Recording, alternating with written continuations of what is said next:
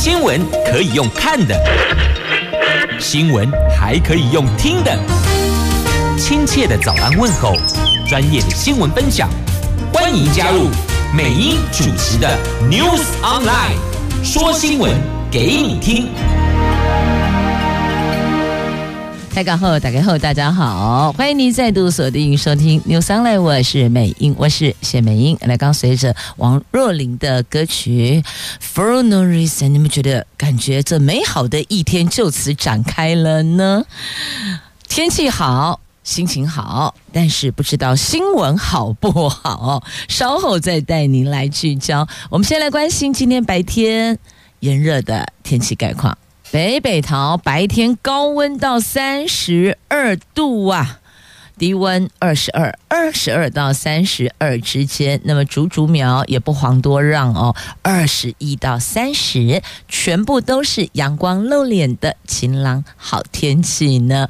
好，那么接着四大报这四则头版头条，看看您听了之后心情有没有好一些呢？先来看经济日报头版头，PC 景气触底反弹，这大摩看多，也就是摩根士坦利证券。代工通路商这一季完成去库存，预期会一路复苏到二零二五年。广达、技嘉等厂都受惠呢。好，听这一次好像还不错哦。好，那么再来，《中国时报》头版头条新闻：立法院三读了海巡执法，可以大胆用枪。这根据《海岸巡防机关器械使用条例》的修正案通过。得到授权，授权海巡署长用炮权。学者之一海委会逾越总统职权啊，这不是总统的决定诶，现在是直接授权给海巡署署长，你可以决定。自由时报头版头条：美国菲律宾领袖发表的联合声明，他们指出台湾海峡稳定是全球安全繁荣要素。联合报头版头条，这只能说天下父母心啊！这陈水扁上凯道为儿子陈志忠请愿。批洗钱剥夺终身参政权，这个是违宪的。而政院则说，人民对参选人是有高度期待的。好，那么就让这位前总统对上现任的蔡总统，好上凯道为儿子请愿。这是联合报头版头条的新闻。来，接着我们来看详细的头版头条的新闻内容。我们先来看财经新闻，接着要关心股市哦。来看经济日报头版版面的新闻，来看头版头条，这有关 PC 接下来这个前景可期呀。这是来自大摩所发布的最新报告。这个大摩不是指酒啊，这是摩根士坦利证券。PC 代工跟通路商将在本季就这一季结束。在这一季结束之前，会完成去化库存。不仅如此，PC 景气触底反弹的讯号看到了，而且将一路的复苏到二零二五年。这是目前外资圈中第一家看 PC 景气将走长多的机构。大摩在这篇名为《大中华科技硬体》的报告指出，美国超大规模企业的需求放缓，但最近开始看到中国大陆云端的需求略微回升。那英特尔日前也说了，PC 市场今年可望销售两亿七千万台。那本季底。客户库存去化有望达到健康水准，伺服器需求虽然仍然呈现疲软，但受中国大陆市场首度出现复苏迹象，这个是令人振奋的。代表触底反弹呐、不会再一路往下滑了。那我们的台湾股市呢？来看台股连四红，暖身五二零行情哦，对吼，五二零快到了。反正你会发现，这股市在每年几个重要的日子，它总是会有一些这相关的行情出现，而这个行情是比较好的，是大家欢欣鼓舞的，是开心的，是乐见的。那么有几只概念股。走强，包括军工、重电、碳权等政策概念股走强。那外资期现货做多短线，仍有弹升的空间。这最近啊，股市短线跌升反弹，军工、重电、碳权、生技等政策概念股轮番走强，带动指数连四红。昨天收复季线大关，炒热五二零行情。法人指出，台股由于三大利多汇集，预期短线指数仍然具有弹升的空间呐。好，这。都是为五二零行情来暖身吗？五二零即将到了，所以这看五二零，每个人感觉不太一样。有人提到五二零。直觉反应就是哦，五二零我爱你是要求婚的吗？那政治圈的听到五二零哦，黑雷丹总统就职日了，五二零，所以啦，这个大家期待就是五二零能够发发发发发八八八八八，就是发发发发发呀！所以最近股市连四红，这加权指数在上个礼拜三下探一万五千两百八十四点，这一波的低点之。后后随强短买盘进场，指数跌升反弹，昨天更一举收复季线大关，盘面八大类股一起往上走，中场指数上涨五十七点，收盘一万五千六百三十六点，涨幅百分之零点三，成交量两千两百九十七亿。好，这是股市的状况，而且连开户数也都增加，冲上一千两百二十万人呢。因为最近哦，走势震荡，开户数不减反增。哎，台湾证券交易所的最新统计，哦四月份的台股开户数继续增加两万七千九百人，达到了一千两百二十万人。包括年轻族群、ETF 投资人都持续增加，最近总开户有望挑战二零二二年七月所创下的前波高点一万两千两百八十七万人。好，一万两千两百八十万人。好，这是在今天媒体所报道，就是《经济日报》所报道的新闻。那么接着我们再来看。这个是我看要先看哪一则，应该是自由忠实一起来吧，哦，跟这个海峡稳定有关的。那么接下来应该来看联合报头版头条，这天下父母心啊，陈水扁上凯道，这过去他是凯道的主人，现在上凯道来请愿，为儿子陈志忠请愿。这高雄市议员陈志忠因为洗钱罪将入狱，他的父亲前总统陈水扁昨天前往总统府等多个中央机关请愿。陈水扁批评选办法修法草案规定涉犯洗钱防治法，终身不得参选，这个有不符合比例原则的违宪争议，姿势体大。如果立法就能决定谁不能参选，那干脆把尺夺公权规定就废掉。好了，去年底民进党地方选举惨败，决定要扩大排黑规定。行政院去年十二月通过了公职人员选罢法的修正草案，明定有四类人不得参选，其中就包括了曾经犯洗钱防治法，而且经过法院判决判决有罪确定者。那这个法案已经在立法院完成初审，相关的条文虽然保留，仍然必须经过朝野协商。如果最终修法通过，陈志忠将无法再参选。外界就评为这个叫做陈志忠条款，所以呢，做父亲的前总统陈水扁，昨天下午北上在台北宾馆下车，虽然手持拐杖，但精神抖擞，步伐稳健，从凯道一路步行到总统府前面，大概全程四百公尺路程，大批媒体是沿途簇拥啊。他说。他初次行使请愿权，向蔡总统喊话。作为保外就医的受刑人，享有宪法保障的请愿权，所以他这么做是不违法的哦。他向最敬重的蔡总统说：“现在他已经没有兼任民进党主席了，比较没有政党利益亦或者选战的考量，应该可以听得下他的谏言。”这是阿扁对蔡英文。喊话哦，所提到的内容。他说，洗钱防治法是二零零五年他担任总统时三读通过的法案，当时为了因应世界潮流，在仓促时间内制定，目的就是为了防治洗钱，而不是防治参选。如今相关修法草案规定，触犯洗钱防治法，不论是判缓刑，亦或者一颗罚金，一律不得再参选，而且是终身不得参选。他说，这个误会他当初立法的宗。终止了，因此他特别强调，台湾是五权宪法国家，由司法院的法官来定夺有罪无罪。那就算有罪，只要不是死刑或无期徒刑，对褫夺公权应该慎重，最高上限十年。那所以他认为这一环，请总统要听得进。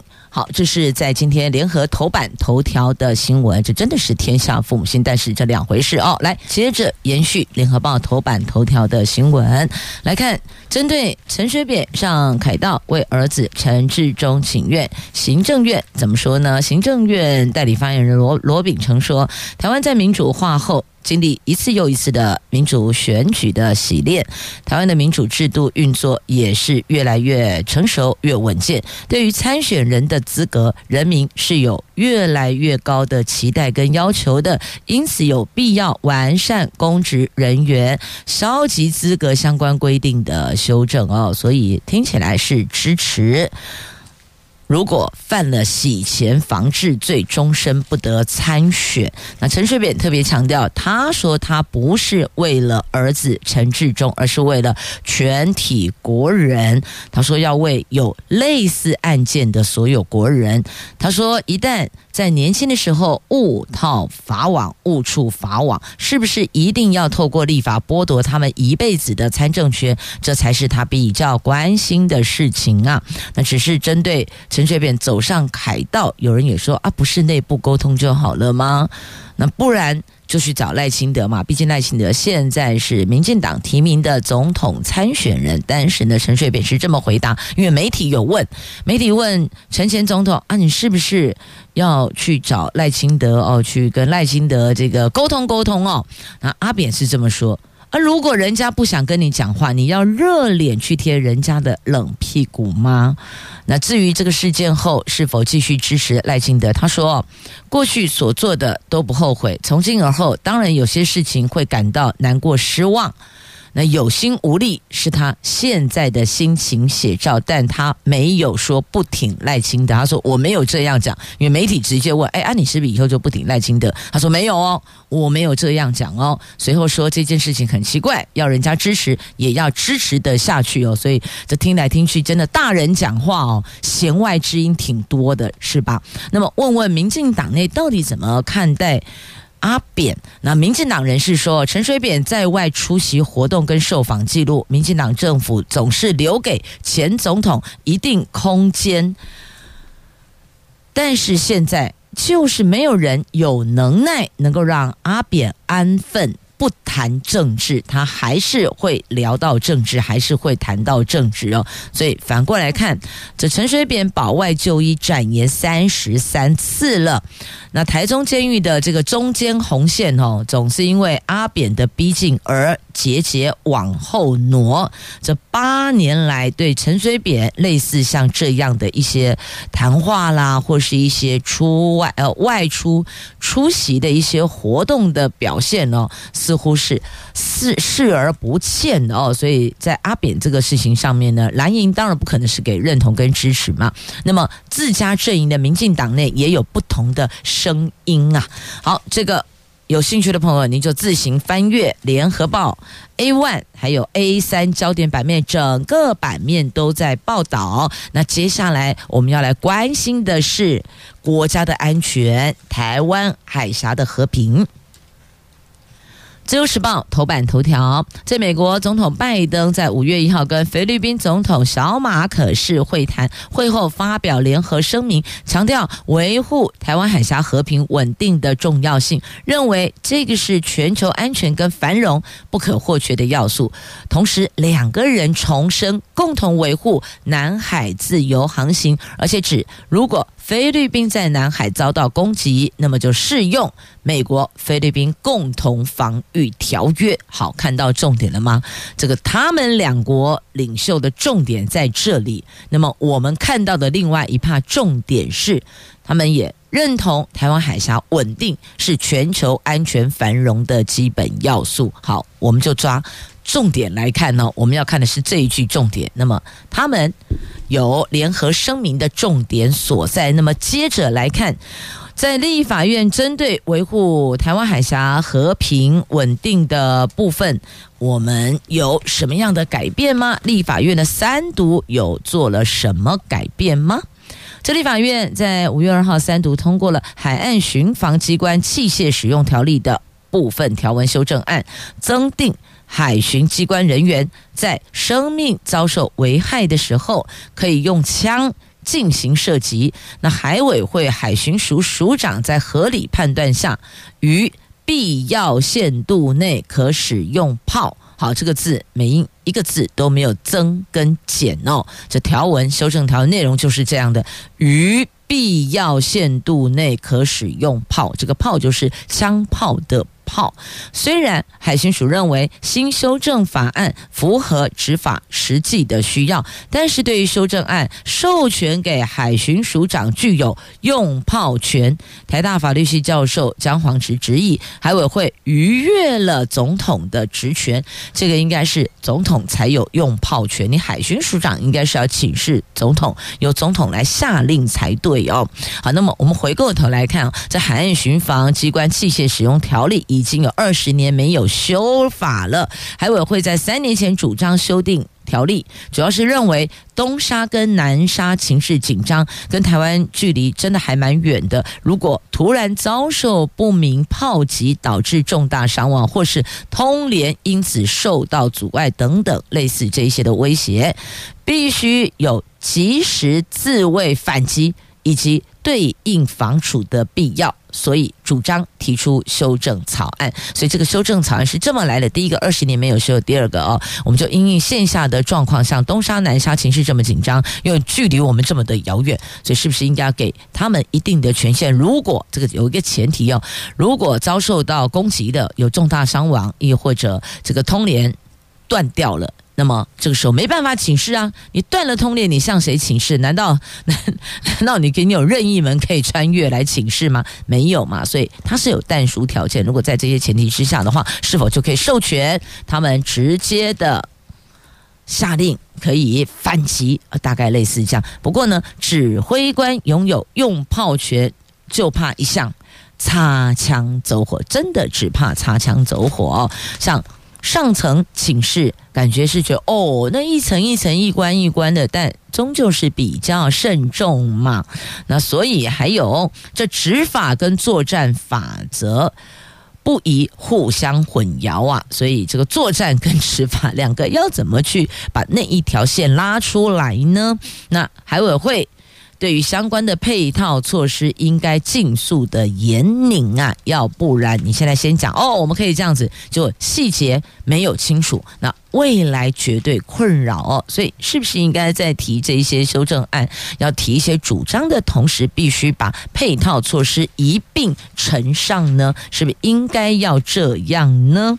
好，这是中时头版头条的新闻。来，接着我们继续关心立法院昨天三读通过的部分条文修正草案。那么在节目上段关心的是海岸巡防机关器械使用条例。那么接下来看的是公务人员升迁法部分条文修正案。这个条文修正案删除了任现职不满一年不得升迁的规定，而且还增订最近一年内。因为酒驾就酒后开车哦，对他人有性骚扰或是跟踪骚扰，导致曾被记过一次以上处分的，不得升迁。所以等于是大概一个删掉了，一个增加了哦，删除了。任现职不满一年不得升迁，因为有的确实哦表现得很好啊。那再来呢，如果一年内你有酒驾、你有性骚扰而被记过的，就不可以升迁。好，这是中时头版下方，所以等于中时今天头版版面两则都是昨天立法院三读通过的条文修正案。好，那么接着来看一下这个美国财政部长叶伦说，美国六月一号。会把偿债基金用完，那届时就会爆发债务违约了。在美国政府举债额度几乎达到三十一点四兆美元的上限，财政部长耶伦他。跟众议院的议长麦卡锡提出警告，如果国会不尽早采取行动提高债务上限，美国最快六月一号将用完偿付债务的资金，届时就会引爆违约倒债的危机。万一美国出现史上首次债务违约，将会对经济造成严重打击，也可能使全球陷入金融风暴、金融危机呀。所以说了，美国打个喷嚏，全球都地震哦，尤其在金融这一环。所以叶伦赶紧向众议院议长麦卡锡提出警告，赶紧作罢。好，那么接着《自由时报》头版版面来看。共谍案判太轻，台湾平均判一年半，远远低于欧美的十九年。面对中国的统战威胁，共谍案在台湾却是屡获轻判。国防院国防战略跟资源研究所的所长苏子云昨天揭露统计数据，他说台湾破获的军事间谍平均刑度是十八个月，换算下来一年半。反观欧美民主国家高达两百三十个月，换算下来平均。大概十九年，等于相差了十二点七倍。法务部次长蔡必仲强调，侦审国安案件不能没有国安意识啊。那么，我国的刑度跟其他民主国家差了十二倍，那这一环该如何做调整呢？蔡必仲说，国安案件判缓刑不可思议，认为这是不应该判缓刑的。没有国家哪有？个人应该讲，没有国哪有家，没有家哪有我们个人呢？环环相扣的哦。好，那么接着在《自由时报》头版版面还有指挥中心才解编，就没想到疫情又上升了，而且病例比前一个星期上升了百分之十六哇。中央流行疫情指挥中心才刚刚解编，新冠疫情就升温。本土新冠最近这七天每天平均新增病例比前一周同一天上升了百分之十六，近七天平均每天新增一百一十四例，所以这个。也是提醒大家，还是要注意防护。即便指挥中心解编了，但该注意的、该盯紧的、该小心的、该坚持住的，还是要 hold 住啊。联合报头版下方同样是疫情哦，只是这个疫情讲的是表扬防疫有功人员。可是呢，在这场表扬大会上，蔡总统完全没有提到红海、瓷器跟台积电呢。那么空服员跟机师都拒绝出席，红海、瓷器代表只有陪官方参与排字，其他的拢无。不过一般来讲，因为红海、瓷器跟台积电买了那么多的这个相关的防疫物资，提供给。政府，那么是不是应该也要公开说声谢谢？亦或者你在表扬防疫，好歹也得带上一笔。如果没有公开一个一个表扬，至少在。致辞的时候也得带上哦，谢谢这红海啊、慈济啊、台积电哦，怎么样怎么样，如何如何，不是应该是这样子吗？可是完全没有喂。这中央流行疫会指呃，中央流行疫情指挥中心五月一号解编，卫福部机关署昨天晚上举举办了 COVID-19 捐赠感恩季授奖表扬晚会，感谢防疫期间援助物资还有付出时间精力的幕后英雄们。但是桃园市空空服员。职业工会和机师工会则是婉谢，那广播商业同业工会也没出席。空服员职业工会强调，疫情期间承受的污名，还有被剥夺的人权，不能用颁奖来抵消，所以显然并不买单哦。对于政府这项表扬的美意。啊，他们并不认同啊，并没有要接受啊。好，那么这是昨天所举行的这捐赠感恩季授奖表扬晚会。好，那对于空服员职业工会跟机师工会拒绝出席，王必胜说，空服员还有机师因为职业特殊性，在防疫边境管制上比较特殊，比较委屈。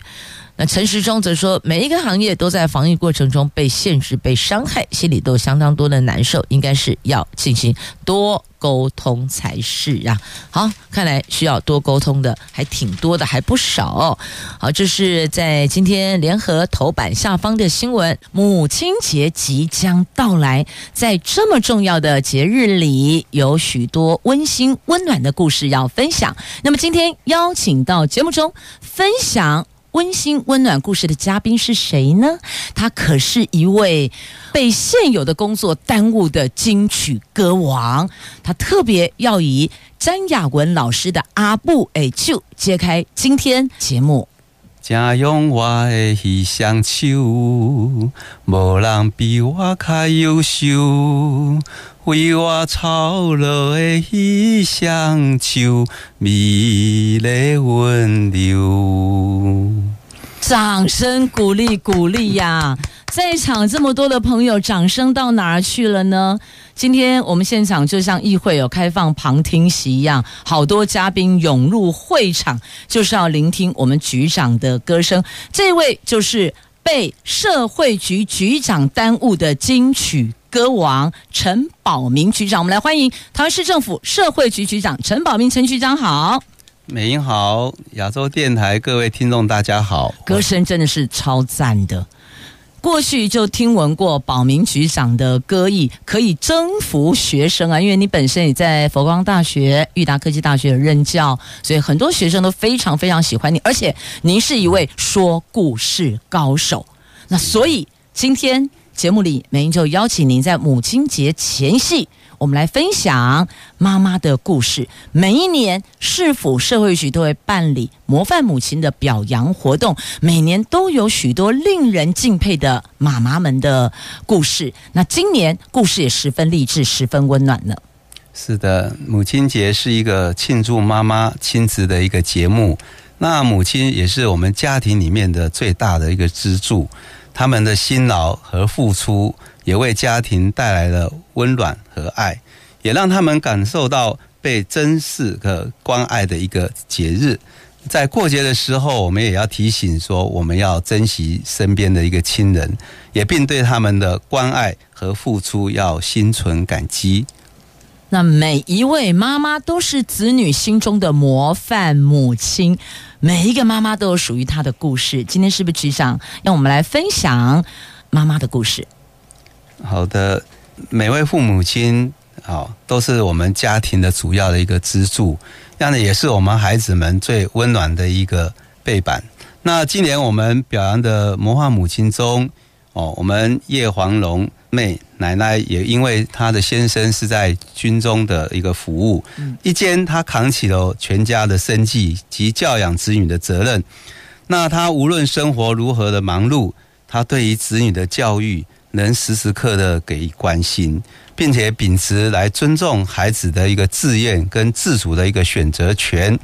那他今年八十四岁的一个高龄，那他能常常的烹饪拿手的菜给儿孙来享用，在年节聚会，他更发挥了整个一个精湛的一个厨艺，也让全家人能够吃到营养健康的一个美食。啊，另外。我们还有一位是全心全力来教育听损儿的一个王玉芳妈妈，她积极的、很正向的在带领的孩子来开发他自我潜能，并且来走入那个人群。尤其她的爱心跟耐心，也让孩子找到自我亮点。尤其她发挥她的专长就是社局的运动，所以说她也在我们全国的肾脏运动会跟听障的奥运上获得优异的成绩。很令人激赏。另外还有本次获奖的胡丽娜妈妈，她是寄养家庭的一个服务，她总共长达了十二年。在子女独立生活后，她主动的来回馈社会，并且以她的先生来共同我们投入教养跟寄养孩童的一个品德教育，包括生活自理的一个能力，她共同来照顾孩子的身心发展跟成长。那为我们社会付出的精神，实为我们地方上的一个表率。另外，还有勇敢面对人生励志的一个张淑华妈妈。她在国中的时候，因为生病导致她双眼视力的一个衰弱，但是她能够积极的考取证照，并投入的一些视障按摩工作。之后，先生因为车祸，啊，不幸的离开。好，那与女儿来相互扶持跟鼓励，他也陪伴的及鼓励有像类似情形及心境一些视障者及家属一起来面对，并走出困境。那这些散发出无私温暖的伟大妈妈们，真的令人来感动。局长提到的四位妈妈哦，叶黄蓉妹妈妈、黄玉芳妈妈、胡丽娜妈妈、张淑恩妈妈，共同点就是呢，完全的燃烧自己照顾孩子、照顾家庭，尤其如果另一半不在了，母兼父职。格外辛苦。那孩子如果需要特别关心、特别照顾，这妈妈更是倍感辛苦。那也有因为先生工作常年不在家，那也得要照顾孩子、打理内外。所以哦，阿布韦丘就是让我们家庭能够正常运作的那一双温暖的双手啊，朋友们，我们的手这么的细致，这么的细嫩，那是因为所有的活儿都让妈妈给。担了去，所以，亲爱的朋友们，母亲节快到了。即便您是在外就学就业，也记得一定要给妈妈一个大大的、温暖的、感恩的拥抱哦。那么，当然，我们的市政府在支持家庭、在支持、在照顾妈妈这一块，也有一些福利政策。局长在分享了多位妈妈的故事。那我们都知道，妈妈在照顾家庭跟照顾孩子都非常的辛苦。请问？我们桃园市未来会提供哪些福利，包括延续性的，亦或者新的政策，以实际行动支持家庭呢？嗯，好的。那根据我们本市在一百一十年度的妇女福利施政的计划来统计资料，我们发现，不管哪一个年龄层的妇女，家庭生活工作方面，其实皆以家庭的一个经济压力为比例最高的问题。而教养小孩的压力以家务劳动的负荷，也更为我们照中年女性主要的一个问题。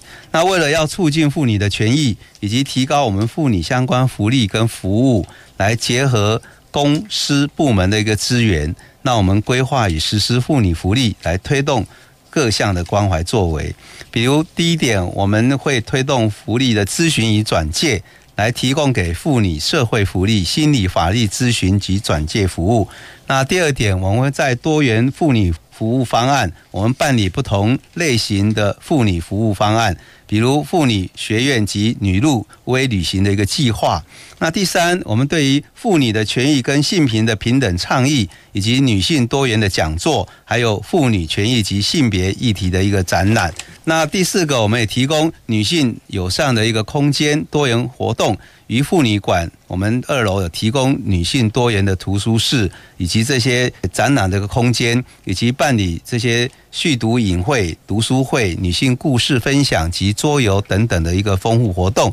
那第五，我们会针对生育的津贴部分，在第一名子女我们可以发放三万元，第二名子女发放四万元，第三名子女含以上，我们每名可以发放五万元。倘若为多胞胎，责令加码补助每名一万元。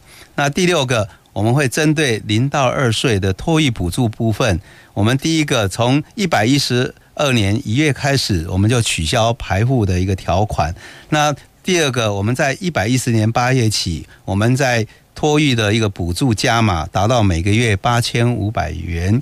第三，我们在第二胎的加码，从原来第三胎加码改为从第二胎便开始加码，来扩大发放的对象。那第四，我们在扩大补助对象，也取消留婴停职停薪津贴不得同时请领的规定。那我们在第七点，在零到二岁的一个育儿的津贴，第一个我们取消了排户条款，也是从一百一十二年的一月一号起来取消。那第二个，我们也来提高发放的金额，从一百一十一年八月起的育儿津贴加码每个月补助五千元。那第三，我们第二胎加码，原来的第三胎加码改为从第二胎开始来加码。那第四，我们来扩大补助的对象，所以我们取消的育婴停留职的一些津贴，那我们对于弱势儿童及少年补助不得同时请领规定，正在领取育婴停留职停薪的津贴或其他弱势补助家庭，也可以来请领。局长说的非常的详细哦，详实啊。我们从福利咨询转介，还有多元妇女福利服务方案，以及权益性平倡议，也提供女性友善空间、多元活动，还有。津贴的部分有生育津贴、有育儿津贴，还有托育补助，这些都是我们在张市长上任之后，我们有续办或是加码扩大支持家庭的这些福利作为政策。那么母亲节即将到来啊，请问局长，最近社会局规划举办的母亲节的相关活动有哪些？那我们社会局在每年都会办理模范的父母亲的表扬大会。那前几年虽受到疫情的影响，取消公开表扬，但仍然会用道载的一个表扬的一个方式来表达我们对所有的父母亲的一个推崇与敬意。那随着今年的疫情的一个趋缓，且母亲节将至。那社会局特别选在呃五月六号的礼拜六，在桃园市妇女馆来举办温馨 Love 一百一十二年的一个模范母亲表扬活动。那活动的标题是以爱妈咪，也是乐妈咪。那希望不论是母亲还是妈咪的一个称呼，都能够表达对母亲最真实的一个爱意。爱妈咪，也让妈咪能够乐活当下。所以。亲爱的朋友们，帮妈妈分担一些家事，不要所有的事情都是妈妈该做，从客厅到厨房哦，从卧室到走廊。大家共同 share，都是家庭的一份子。有人负责洗碗筷、收拾桌面，有人负责这洒扫庭院，有人负责拖地、扫地、洗衣、收衣、晒衣服。我想，这个都是表达对母亲爱的一个实际行动。那么，有关政府能做的，就是给予一些福利、照顾、一些支持政策。但在家庭成员的你我，有哪些？让哪当 Q K 来走？哎。让阿布委屈不要再这么的粗糙，纹路这么的深刻。总之，就是要以行动来表达我们对母亲的感恩，对母亲的爱。那最后，我们也要表达对全天下妈妈、爸爸祝福，因为不要忘了，有些家庭是父兼母职，亦或者母兼父职，所以爸爸妈妈都是一样的伟大的。一年一度的母亲节即将来到。那我在这里诚心的祝福全天下所有美丽的母亲，母亲节快乐，平安喜乐。每一位妈妈在子女的心中是最伟大也是最美丽的。记得给妈妈一个大大的拥抱，告诉她：“妈妈，我好爱你哦，谢谢你照顾我，健康平安的长大。”也祝福全天下的妈妈们，还有爸爸。健康平安喜乐，谢谢台湾市政府社会局局长陈宝明陈局长，局长，谢谢您。好，谢谢我们所有亚洲电台的听众，大家平安喜乐。谢谢朋友们收听今天的节目，我是美英，我是谢美英，我们下次空中再会了，拜拜。